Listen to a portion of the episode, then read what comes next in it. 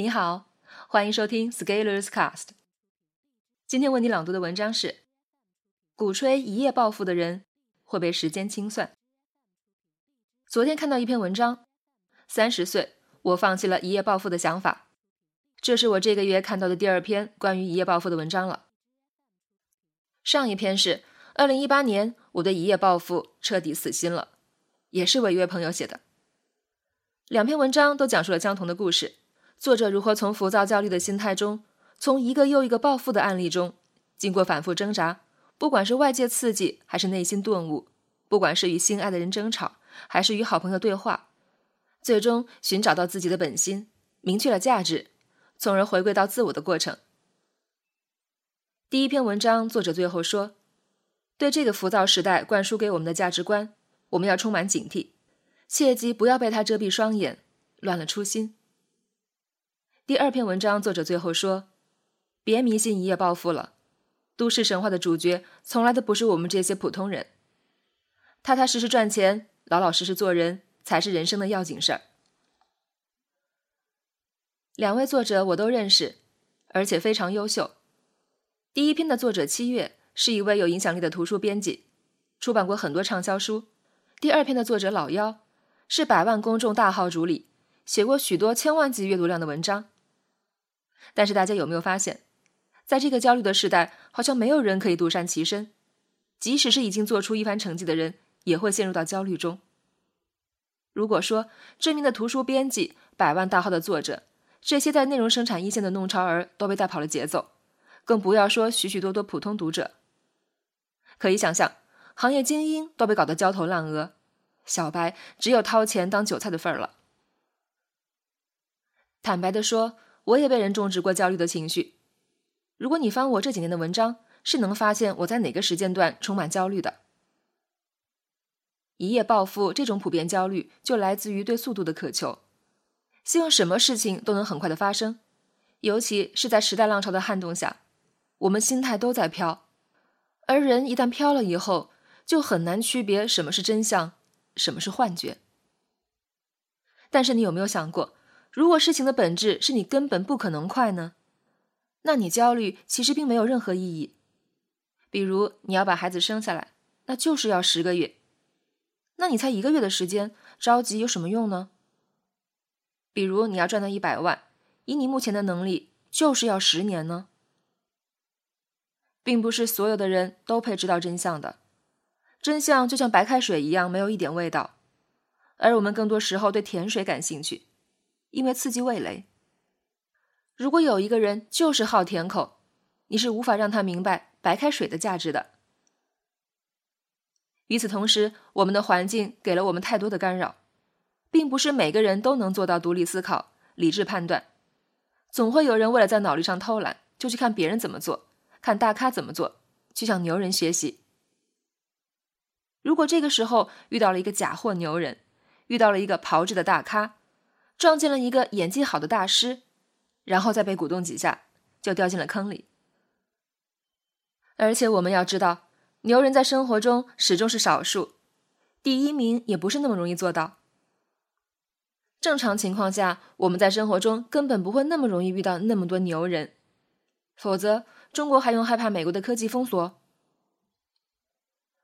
把那些自媒体里的牛人、那些学习力爆表的大咖关到一个实验室里，让他们用他们兜售的方法，三个月学一门新技术，搞出一款芯片出来，研制最新型的武器，否则全部发配罗布泊。你觉得他们能做到吗？把猴子和键盘关起来，指望能敲出一部圣经，你觉得可能吗？当然，你可以选择子赛道。做其中的第一，成为牛人。如果你非要选择这么做，那我们都曾经是某条赛道上跑得最快的那枚金子。但是人生要沦落到靠这个事实支撑信心，那真是非常凄惨了。你才是牛人，你们全家都是牛人呢。但是生活中这样的人其实也很多，所以假冒牛人的事业永远都有好生意。这就像假货市场一样，我们看到了品牌卖得好，于是自己做个山寨，我们看到一本书畅销，就自己印个盗版，而且这样的事业往往支持者众多，你还不能有任何否认的言语，否则你就会被认为是一小撮别有用心的破坏分子。在这个时代，生产假冒伪劣产品会被工商执法处罚，但利用自媒体制造焦虑的人却能够通过流量变现获得财富自由，也不会受到惩罚，还会被人崇拜。然后老师们一边看着大家认真学习，一边数着自己口袋里的钱。自媒体自己说过的话，竟然不用负责任，这才是时代红利啊！两年前，知识付费就开始火了，一群人在付费学习，学了两年，寒冬一来还是照样失业。那你说你花钱学了些什么呢？当然，我不能说知识付费不好。我只能说，学的不够努力，焦虑不够狠。当寒冬来的时候，很多人发现自己是在裸泳的，于是变得老实了。但是当热潮又来的时候，是不是又脱掉了裤子，重新膨胀了呢？我们可能一辈子都不会暴富，但是我们却可以让自己的财富缓慢复利增长啊。我们可能不会一夜爆红，但是我们可以一点点积累自己的影响力呀。为什么总想一夜搞个大新闻？那可以去吸毒啊！最近 OFO 共享单车退押金的人超过一千万，一下要退二十亿，创始人都纳入失信人名单了。这家公司崛起的时候，相信很多人曾经很羡慕吧。但是当大家看到押金退不了的时候，全部都去退钱了，形成了破窗效应。那些当年坚定的支持者。和现在脚底抹油凑热闹退押金的人是不是同一批人呢？当然，挪用押金的罪另外再算了。所以你说，当你一夜红起来、一夜暴富的时候，有多少名声其实只是他人顺势的附和？有多少收益只是浮夸的泡沫？有多少人才是真心希望你好？对这一点，任何人都可以不清楚，唯独你自己要清楚。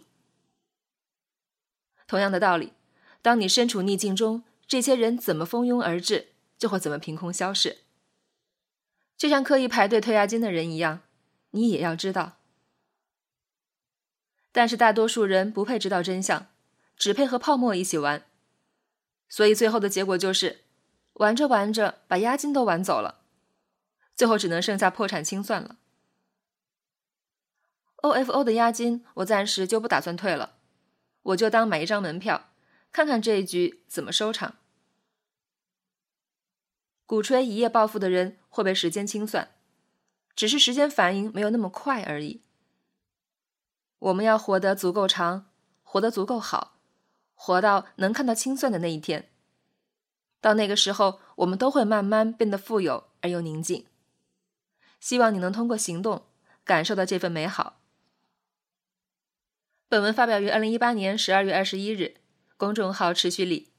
如果你喜欢这篇文章，欢迎搜索关注我们的公众号，也可以添加作者微信 a scalers 一起交流。咱们明天见。